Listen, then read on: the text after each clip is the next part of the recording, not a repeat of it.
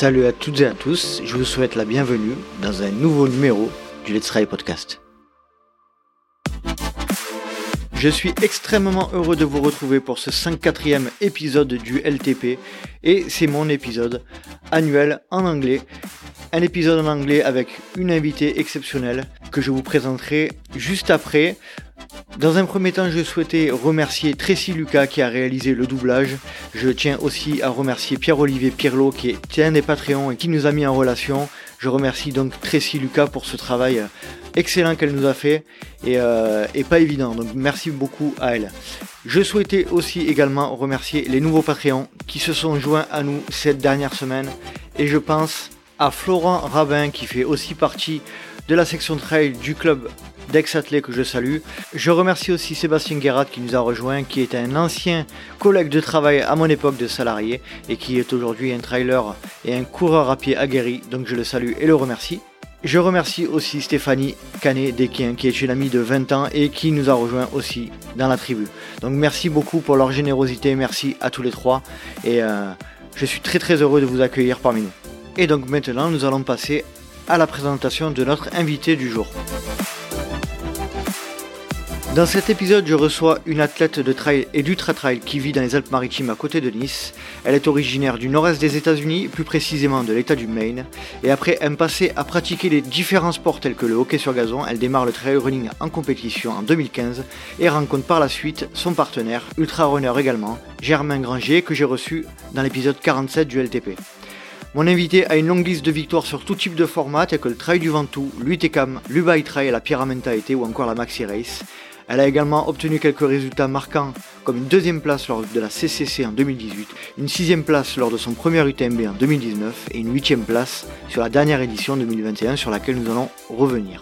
Nous évoquerons son enfance dans le Maine, ses expériences de job d'été dans les refuges avec l'Appalachian Mountain Club dans le White Mountain National Forest, nous parlerons également de la préservation de la nature et des différences entre Europe et Amérique du Nord, la vision du futur de sa pratique, et enfin nous expliquera l'histoire de la création du One and One Run to Camp, une course à étapes et un concept imprégné de l'état d'esprit américain qui a été lancé avec Germain.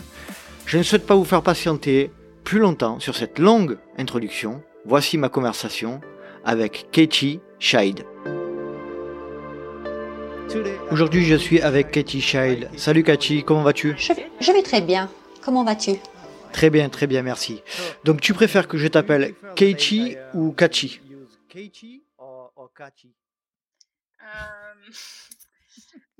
C'est très bien. Je suis en France, donc euh, tous les deux vont très bien.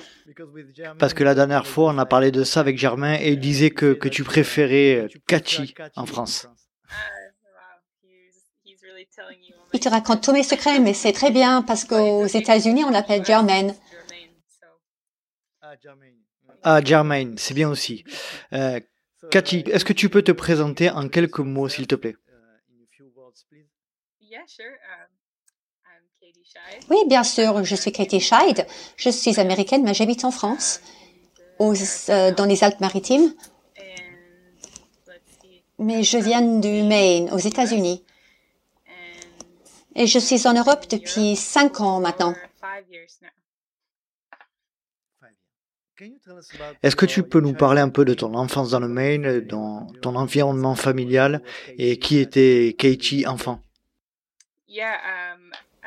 Oui, quand j'étais petite, j'étais très active et mes parents le sont aussi. Rien de fou, mais ils sont toujours dehors. Ils aiment bien faire les randonnées et des promenades à vélo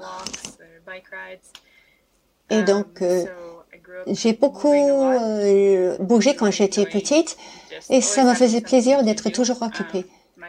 Mes parents me disent que quand j'étais enfant et quand je m'ennuyais, je devenais vraiment triste et presque grincheuse. Donc, c'était pas un plaisir de m'avoir autour d'eux.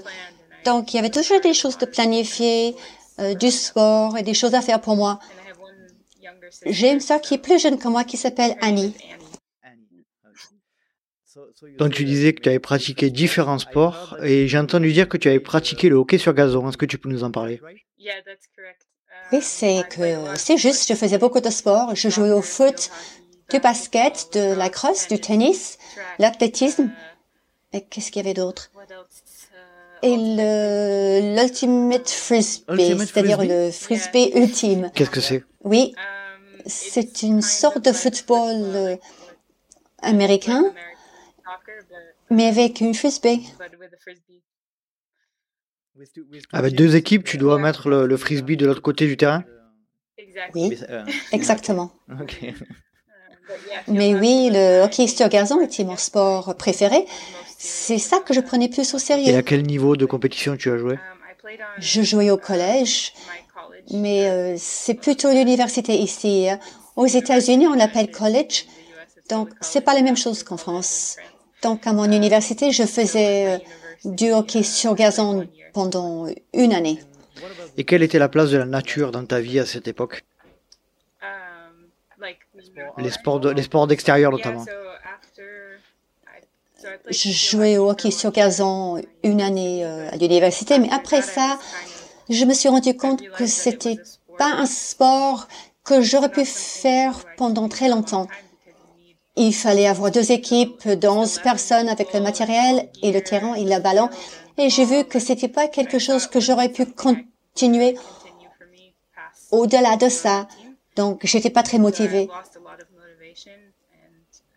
Et j'avais d'autres amis qui, qui s'intéressaient plus aux randonnées, de la grimpe le week-end.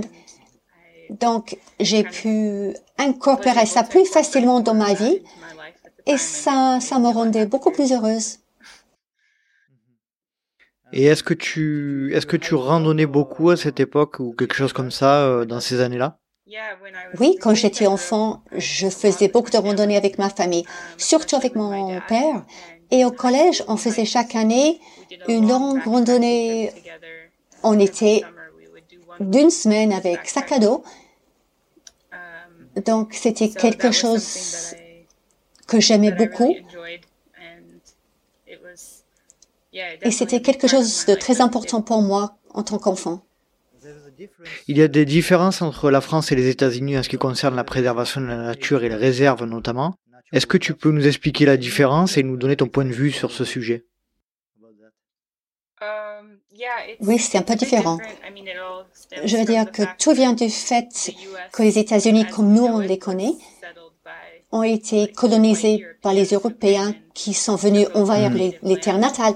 Donc, mm-hmm. il y avait beaucoup plus d'espace quand ils ont débarqué. Il y avait moins du monde qui vivaient là-bas. Il y avait mhm. bien sûr des gens qui vivaient aux États-Unis, comme on l'appelle maintenant, mais c'était il y avait beaucoup, c'était beaucoup moins dense. Donc, quand les premiers Européens sont arrivés, ils n'ont pas peuplé les terres de façon aussi dense qu'en Europe. Il y avait plus d'occasions de protéger ces grands espaces ce qui aurait été beaucoup plus difficile ici en Europe parce que les gens habitent déjà partout. Il y a très peu d'endroits où il y a autant d'espace. Et je pense que c'est quelque chose que j'oublie. Quand je suis aux mm-hmm. États-Unis, je me trouve dans les déserts ou dans les parcs nationaux ou les forêts nationales. L'espace, on ne trouve pas ça euh, en Europe. Mm-hmm. Mm-hmm. Donc, euh, aux États-Unis, c'est plus facile de préserver ces grands espaces, puisqu'il n'y a personne qui y habite encore. Mais en Europe, on doit essayer de protéger euh, au maximum la terre, euh, les terres. Mais souvent, les gens mhm. euh, y habitent déjà à peu près. Par exemple, nous, on habite au bord du parc national du Mercantour. Mhm c'est un parc national où on peut conduire sa voiture ou faire du, de la moto. Et on essaie de protéger la terre. On fait le maximum. C'est tout ce qu'on peut faire ici, mais c'est vraiment différent. Je crois que la rencontre avec le, le, Appalachian Mountain Club a été un moment très important de ta vie. Est-ce que tu peux revenir avec nous sur cette période? Oui, bien sûr. Quand je faisais les randonnées avec mon papa, on restait souvent dans ces refuges dans les White Mountains dans le New Hampshire. Et j'adorais ces bâtiments parce qu'il y avait toujours des jeunes qui y travaillaient, qui s'amusaient. Hmm. Et quand j'ai commencé à Dully, j'ai trouvé un travail dans ces refuges où je travaillais. Entre les cours. Donc, je travaillais dans ces refuges pendant quatre étés. Et on passait tout l'été là-bas. C'est très différent si on compare avec la France. C'est pas juste un gardien et quelques personnes qui aident. Là-bas, il s'agit que, que des jeunes, de que des jeunes entre 19 et 25 ans. Tout le monde a à peu près cet âge-là. Et il peut y avoir entre 5 et 10 personnes qui travaillent dans ces refuges. Et on alterne nos jours de travail et nos jours de congé. Et on n'a pas des hélicoptères qui arrivent sans arrêt nous aider. Hein. On mhm. porte notre nourriture nous-mêmes deux fois par semaine au refuge. Ah, c'est pour ça. Donc c'est là que tout a commencé. On part des, des charges très lourdes, puis on faisait beaucoup de randonnées juste pour s'amuser entre amis, pour rendre visite à nos amis au refuge, à, à quelques heures à pied. Et, c'est là où j'ai vécu euh, vraiment pour la première fois à la montagne. Et c'est quelque chose que j'ai beaucoup apprécié. J'étais très heureuse là-bas. Je sentais que j'avais vraiment trouvé un endroit qui me convenait, qui m'allait bien, où je pouvais être moi-même. Et c'est comme ça que j'ai commencé. Et pendant combien de temps tu y restais dans le refuge quand tu y travaillais? On faisait 11 jours de travail, puis 3 jours de congé quand on pouvait rentrer à la maison. J'ai cru comprendre que tu avais obtenu un doctorat en géologie. Quels sont tes objectifs avec ces études et euh, pourquoi avoir choisi ce domaine qui, je crois, est le même que celui de Germain? Alors pour le moment, je n'ai pas encore mon doctorat. Ah non, non pas encore. Là, j'étudie encore, mais j'espère que d'ici février, je l'aurai obtenu. On l'espère alors. Et Germain, lui, il a une licence en génie euh, géologique. Mhm. Ce n'est pas tout à fait la même chose, mais c'est dans le même domaine. Et j'ai trouvé, j'ai découvert la géologie quand je faisais des cours à l'UNI. Je ne connaissais pas euh, euh, cette matière et je ne savais pas que c'était une matière à étudier. Mais j'ai fait un cours juste par hasard. Et une fois par semaine, on était dehors dans la nature où on faisait la cartographie des types de roches. On étudiait les paysages, comment le, la Terre est arrivée euh, comme ça, et, ça me ça me plaisait énormément d'avoir d'avoir ces connaissances, les formes des, des, des terres, de la montagne, et ce qu'on voit quand on est dehors. Et c'est comme ça que j'ai découvert cette matière. Et est-ce que ça a été la raison de votre rencontre avec Monsieur Serge, comme on l'appelle ici, en France? Non, j'ai rencontré Germain à une course en Italie. Je suis arrivée en Europe en 2016. J'ai déménagé en Suisse parce que, en fait, j'ai fait mon doctorat en Suisse à l'Institut fédéral suisse de technologie. Donc, je suis arrivée là-bas, je suis allée à une course et là, où, c'est là que j'ai rencontré Germain. Quel était le nom de la, de la course? C'était le Lemony Extreme euh, Sky Race. Donc maintenant, on va passer à la partie trail running. Euh, est-ce que tu peux euh, nous expliquer le moment de ta rencontre avec le trail running, s'il te plaît? Oh. Je ne crois pas qu'il s'agisse d'un moment euh, particulier. C'est venu petit à petit comme ça. J'ai couru beaucoup quand j'étais à l'université, juste pour être avec des amis et afin de rester en forme de façon générale.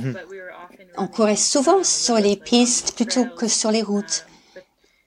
Et je n'aurais jamais vraiment appelé ça les trails à l'époque. On courait là parce que c'était plus, plus agréable. Et quand je travaillais au refuge, je me suis habituée à faire des randonnées très rapides. Puis on se disait, tiens, je vais être en retard. Si je me dépêche pas, je vais être en retard pour voir les amis. Donc on se mhm. dépêche un peu. Si on court un peu, on va arriver plus vite. Donc petit à petit, j'ai appris plus sur ce sport et j'ai appris qu'il y avait des courses. Je me suis inscrite aux courses et c'est venu petit à petit. Ok. Et quand as-tu compris que tu pouvais être performante dans ce sport? Je pense que j'ai couru pour la première fois ma course, ou une course la première fois en 2015. 15 C'était une course locale, mais je l'ai gagnée. Mm. Et c'était en fait la distance la plus longue que j'avais jamais courue. Et je me suis dit, bah tiens, d'accord, c'est, euh, c'est- j'étais assez euh, forte là. C'était une course locale, mais je n'ai rien fait de, de, de particulier pour me préparer pour cette course. Et c'était quelque chose que où je pouvais peut-être réussir. Combien de kilomètres faisait la course? Cette course, il s'agissait de 28 miles, donc à peu près 45 kilomètres. Quelle est la qualité que tu souhaiterais améliorer aujourd'hui pour être euh, meilleur? Je pense que j'aimerais euh, améliorer ma façon de courir sur le faux plat, comme on dit en français. C'est très difficile pour moi. Le faux plat. Oui, c'est ça que je- j'aimerais. Tu travailles, euh, tu travailles avec Germain sur, sur piste notamment? Oui, on s'entraîne avec le track club à Nice parfois, mais honnêtement, euh,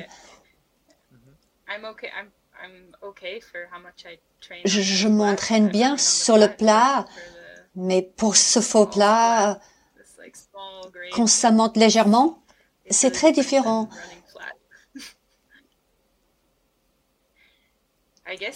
J'imagine qu'il faut s'entraîner, s'entraîner, mais je n'aime pas, donc c'est très difficile pour moi.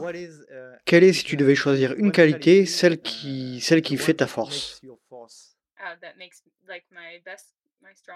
Ma plus grande force, ma plus grande qualité, je pense que, en général, c'est que je, je considère que je suis compétitive dans, dans n'importe quel style de course.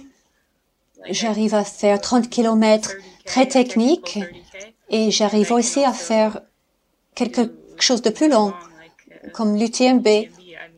Cette année, c'était pas terrible pour moi, mais je me sens toujours compétitive dans une course très longue, comme dans une, une petite course.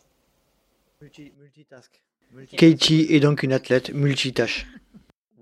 Quel est ton meilleur moment de trail running si tu devais en choisir un?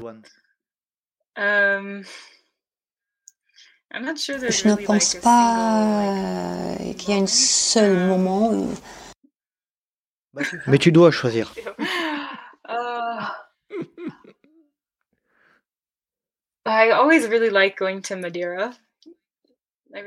Mais j'aime toujours aller à Madère. J'aime beaucoup cette course.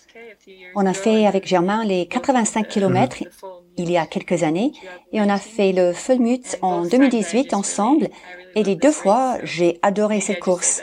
Donc euh, je dirais cette course-là. Je crois que les paysages sont similaires à, à l'île de la Réunion. C'est plus joli qu'à La Réunion. C'est plus beau vraiment? As-tu déjà passé du temps à la Réunion? Oui, on était en 2018. J'étais censée faire la Diagonale des Fous, mais j'ai pas pu. Et puis Germain, il a commencé la course, mais il n'a- pas terminé. Moi, j'étais blessée. quel est, le, quel est ton pire moment de trail running jusqu'à présent?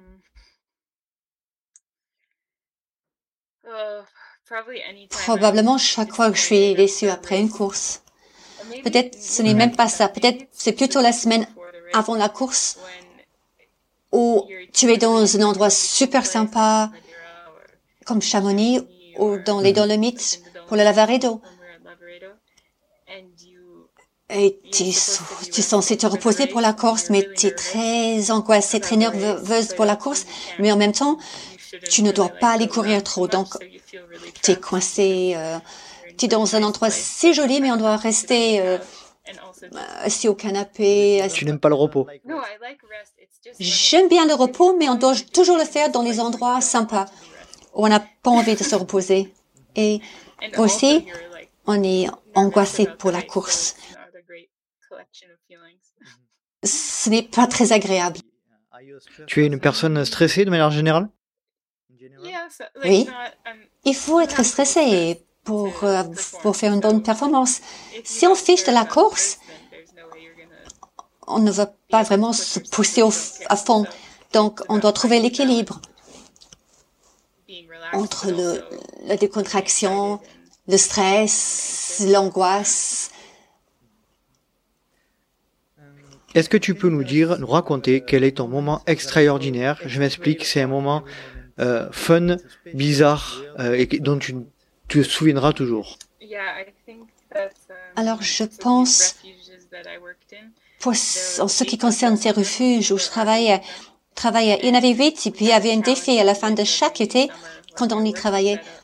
Beaucoup de jeunes qui y travaillaient essayaient de faire une randonnée entre les deux refuges en moins de 24 heures. Donc, quand j'avais 19 ans, j'ai fait ça pratiquement toute seule.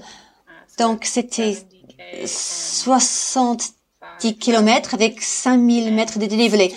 Et c'est quelque chose de hyper technique avec des endroits très rocheux des pistes.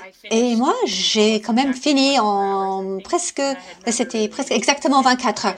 Et j'avais jamais fait une chose pareille auparavant. Donc, je pense à ça et je me vois à l'âge de 19 ans où je me disais, oui, c'est facile, je ferai ça facilement toute seule avec mes vieilles chaussures de randonnée, mon sac à dos. Et euh, je, je, suis surprise même aujourd'hui comment j'ai pu réussir. J'ai une question de Serge. Il veut savoir quelle est la traduction de backpack en français. Oui, c'est sac à dos. Bien joué. Peux-tu nous donner ton seul conseil concernant la performance en trail running? Je pense que beaucoup de gens, quand on parle des trails, les ultras, il y a beaucoup de gens qui, qui pourraient plutôt s'entraîner avec des randonnées. À mon, avis, on oublie que ces courses, ces ultras, il s'agit souvent des randonnées et en cours à la descente seulement. Même l'élite, les premiers, de la course. Ils font surtout de la randonnée. Donc, il n'y a pas besoin d'essayer de courir quand c'est un peu raide. Sauf si tu fais une petite course. Souvent, faire une randonnée, c'est plus efficace. C'est quelque chose, il faut, faut s'entraîner avec ça. Il ne faut pas avoir peur. C'est un point de vue, c'est une différence culturelle entre la France et les États-Unis sur ce point euh, randonnée euh, course. Je pense que c'est parce qu'aux États-Unis, il y a plus de sport à l'université. En France, il y en a moins quand même. Et les gens courent déjà à un niveau très élevé aux États-Unis déjà. Et quand on regarde l'élite euh, des ultras aux États-Unis, ce sont des gens, pour la plupart, ils ont quand même un passé, ils viennent d'un milieu de la, de la course au pied. Donc, en Europe, mais en Europe, c'est plus commun que les gens viennent d'un sport de, de, cyclisme, de montagne, de la grimpe ou du VTT. Il y a moins de gens qui viennent de ce milieu pur de randonnée ou de la course à pied. Donc, c'est une autre approche. Ils arrivent avec, notre passé, dans notre milieu. C'est un peu bizarre dans ce cas-là si tu arrives d'un milieu comme ça et tu marches au milieu d'une course. Donc, je pense que c'est ça la différence. Est-ce que tu penses que les mentalités euh, évoluent? Aux États-Unis? Oui, aux États-Unis. Oui. Euh, je pense que plus de gens en général découvrent le trail maintenant. Donc, plus il y a du monde, qui viennent à ces courses, plus euh, on élargit l'audience. Et ça touche une audience plus large aux États-Unis et en Europe. Puisqu'il y a des gens qui viennent aussi des milieux de course à pied en Europe aussi maintenant. Et oui, on verra où ça mène dans les années à venir. Est-ce que tu peux nous donner ton unique conseil concernant la longévité dans le trail running? Je dirais ralentissez, ralentissez. Et ne faites pas trop d'ultra en une année. Oui, je pense que beaucoup de gens pensent que en tant que coureuse d'élite ou de professionnelle, chaque fois que je cours ou en cours, on va, on court le plus vite possible. Ce n'est pas du tout vrai. la plupart du temps, quand je cours, je suis en train de regarder ma montre pour surveiller ma vitesse, pour vérifier que je ne cours pas trop vite. Je dois me dire, c'est une course facile, il faut que ça reste facile. Comme ça, le jour où j'ai vraiment besoin de courir à intervalle ou de travailler dur, j'arrive à le faire. Si tu cours à cette vitesse un peu moyen, moyenne, tu n'arrives jamais à t'améliorer. Tu es dans une espèce de vitesse inutile. Et donc, en ce qui concerne les ultras, il faut respecter la durée de la course et t'entraîner au, début de l'été ou au printemps et te dire, et tu dois te décider quelle course tu vas faire. Et si tu arrives à te récupérer entre les courses, pour moi et Germain, on ne fait pas plus que trois ultras chaque année et surtout pas plus que une course de plus que 100 miles. Donc, on les espace bien pour ne pas qu'on commence une course encore fatigué de la dernière. Je pense que ça, c'est très important. Combien de temps se passe-t-il euh, entre deux ultras pour toi?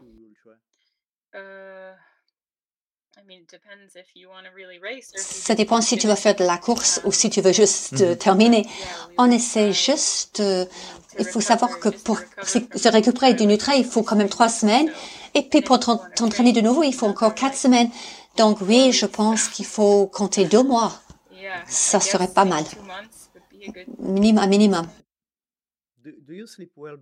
Est-ce que tu dors bien avant une course ou un événement? Uh,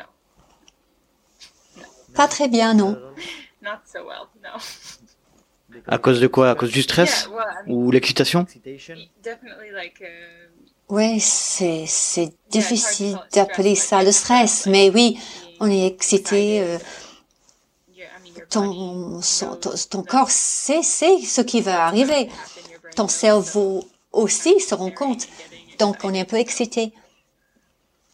Donc, personne n'arrive à bien dormir la veille d'une course. Ah, quelques personnes euh, dorment bien avant les courses. Il y a quelques personnes. J'aimerais bien les connaître, ces gens. Julien Chaurier, par exemple. D'accord, je vais lui poser la question. Euh, comment tu vois le futur de ta pratique en termes de distance et de format? J'aimerais continuer ce que je fais maintenant, um, c'est-à-dire me concentrer surtout sur les étras, mais en même temps faire quelques courses plus courtes chaque année parce que c'est quelque chose qui me plaît beaucoup. Et c'est quelque chose où je me sens toujours compétitive. Comme je disais auparavant, je sais que je n'aurai pas toujours cette vitesse, vitesse entre guillemets, parce que je ne suis pas si rapide que ça. C'est pas comme, comme une 5 km sur la route. Mais j'ai toujours cette vitesse pour les 30 ou 40 km de trail. Donc, euh, um, c'est amusant de toujours participer là. Mais euh, à l'avenir, je verrai chaque automne. Même maintenant, je me pose la question, qu'est-ce que j'ai envie de faire l'année prochaine? Et je continuerai comme ça. Et chaque année, ce qui me motive. Donc, j'ai pas envie de faire des projets pendant dix ans et après huit ans, me dire, ça m'intéresse plus. Donc, j'ai envie de décider et de me changer d'avis en vieillissant. Donc, voilà. Je suis toujours assez jeune, donc j'ai encore du temps. Est-ce que tu peux nous raconter ton dernier UTMB Désolé. Est-ce que tu veux en parler? Oui, bien sûr. Oui, j'étais très heureuse. Déjà euh, que l'événement a pu avoir lieu, hein, parce que l'année passée, on était tous déçus, mais j'étais contente que j'ai pu terminer.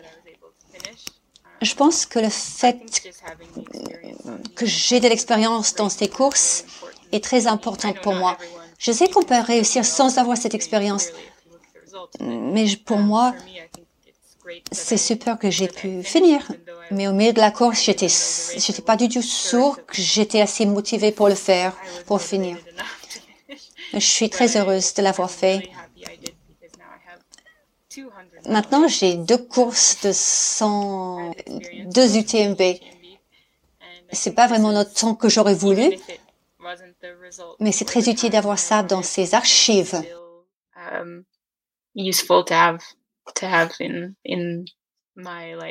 Dans les expériences de course, on peut se sentir très mal, pas du tout motivé, mais toujours terminer, c'est terminer quelque chose de, de, de, très difficile. Et ça, c'est ça, c'est bien. Et qu'est-ce que tu changerais euh, si tu participes euh, à l'UTMB euh, l'année prochaine? C'est une bonne question. I think maybe spending more time on je pense peut-être que je passerai plus de temps dans les courses plus faciles. Oui, ça pourrait aider beaucoup. Donc, courir plus la nuit, ça c'est quelque chose que euh, où, j'ai de la peine. Peut-être me reposer plus longtemps avant, avant la course pour être sûr de ne pas être fatigué, ne pas être fatigué du tout. Mais oui, je réfléchis encore. J'essaie de m'améliorer à l'avenir. Est-ce que tu, tu as un rêve de trail? Alors ça peut être une course ou un rêve de trail de manière générale En général, j'aimerais bien courir encore très longtemps. Ça, c'est mon but principal. J'aimerais pouvoir encore quand j'aurai 60 ans ou plus âgé.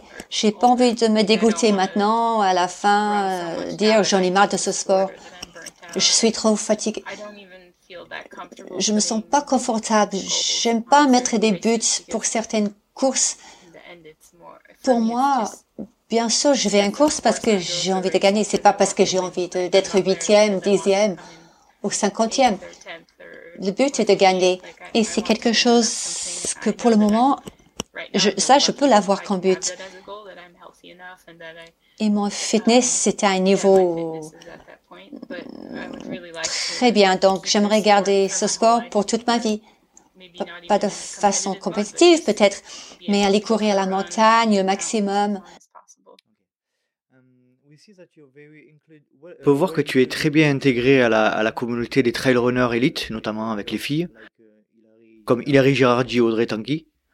Quelles sont les relations avec les autres euh, filles élites? Oui, pour la plupart, on est toutes copines. Donc, il y en a très peu. Il y a très peu de femmes qui courent à ce niveau. Quand il s'agit des ultras ou les trails en général, dans le monde entier, on n'est pas très nombreuses. Donc, quand on rencontre quelqu'un qui fait le même sport que toi, c'est très facile à, devenir des copines, devenir copines. Donc, quand on est aux lignes de départ, le but, c'est de se battre, mais à la fin de la course, on peut toujours avoir uh, passé du, du, bon temps, euh, s'entendre, sortir ensemble. Donc, c'est facile de faire des amis. Je ne vois pas l'intérêt d'être toute seule et de parler à personne. Um, je pense que faire des choses avec Germain, c'est un bon exemple. Uh, On aime beaucoup pouvoir partager les courses et l'entraînement. Ce n'est pas toujours facile dans notre cas, surtout quand on court en même temps. Mais à la fin, c'est très sympa d'avoir des copines sur la ligne du départ que d'arriver à ne parler à personne. Est-ce que vous vous entraînez séparément avec Germain On s'entraîne séparément Oui, séparément ou ensemble On s'entraînait plus ensemble auparavant, mais on a compris qu'on s'amusait plus quand on se décidait. Voilà, aujourd'hui on va s'entraîner ensemble au pas. Comme ça, moi je vais à ma vitesse et lui va à la sienne. et on n'a pas à s'attendre. Je veux dire, moi, je l'attends jamais. Oui, c'est mieux comme ça, je pense. Et comme ça, quand on fait des choses ensemble, je sais qu'il est là pour le faire avec moi et pas pour courir 5 minutes, 5, 5 kilomètres devant moi. Donc, je trouve que c'est bien comme ça. Mais quand on a l'occasion de courir ensemble, c'est sympa aussi de partager ces journées. Est-ce que tu peux nous expliquer le concept du One and One Run to Camp Event et l'histoire de la création de ce projet? Oui, alors le One on One, il s'agit d'une aventure pour les couples euh, sur la Côte d'Azur en printemps. Il y a deux étapes. Traditionnellement, il y avait une course de 50 km le premier jour, puis une deuxième de 27 km le deuxième jour. Donc, il y a une nuit de camping au milieu des deux étapes avec un dîner, de la bière, de la fête, de la musique. Voilà, quelque chose de décontracté. Germain et moi, on a eu l'idée il y a quelques années, après avoir été au Trans Rockies aux États-Unis. C'est quelque chose de similaire, mais ça dure cinq jours, donc c'est plus long. Et on voulait créer un format plus court en Europe. C'est une espèce de mélange entre le Pyramid et le Trans Rockies, parce que je pense qu'il manque en Europe quelque chose de style américain dans le trail. Côté décontracté pour s'amuser. Ici, c'est beaucoup plus sérieux, ce qui est bien quand il faut, mais c'est bien d'avoir des moments relaxants. Donc, on essaie d'emmener ça ici. Et je vais expliquer. C'est une, course pour les couples, donc il faut rester avec ton partenaire tout le temps. Et ça change un peu l'ambiance parce qu'on est là pour partager le week-end.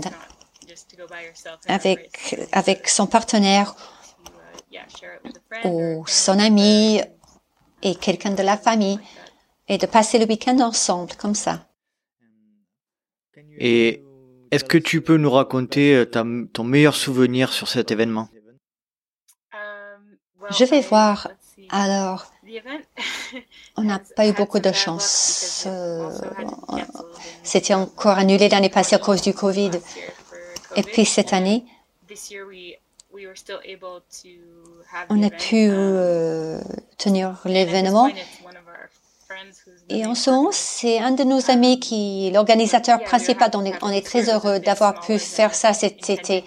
C'était un peu plus court cette année, mais on espère que l'année prochaine, en 2022, on va pouvoir faire comme auparavant et avoir tout le monde euh, sur la Côte d'Azur. Mes, mes meilleurs souvenirs, c'était en 2019, quand je courais avec Audrey et on s'est bien amusé, on a couru ensemble. Yes. oui. Donc c'était très sympa de courir avec elle et d'avoir l'occasion de, de courir ensemble et pas l'une contre l'autre. C'est vraiment un terrain très technique, non? C'est très technique. Il ne faut pas croire que parce que c'est sur la Côte d'Azur que ce n'est pas technique. Les trails sont très techniques.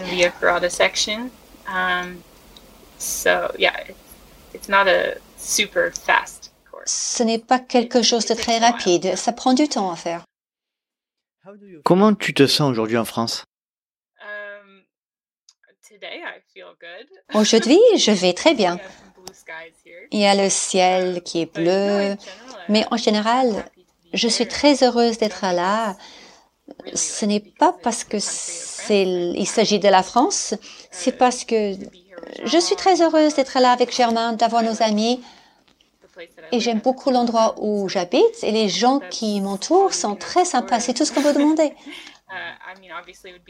Bien sûr, ça serait super si ma famille était plus près de moi. Mais je vais rendre visite euh, dans quelques semaines pendant un mois, donc j'aurai encore l'occasion de les voir bientôt. Et s'il n'y avait pas ces restrictions liées au Covid, j'aurais pu passer plus de temps avec eux ces deux dernières années. Mais espérons que bientôt ça serait plus facile pour tout le monde. Est-ce que ta famille était présente euh, à l'UTMB Non. Non?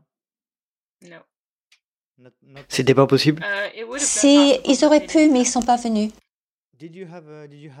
Est-ce que tu as un sujet que tu voudrais aborder avant qu'on se qu'on termine la discussion? Um, non, Non, rien de spécial. Non. Non? Ok. Donc, euh, énorme merci, Ketty, pour ton temps. Et euh, sache que j'ai vraiment essayé euh, de tout mon cœur de parler le mieux, le mieux que je puisse en anglais.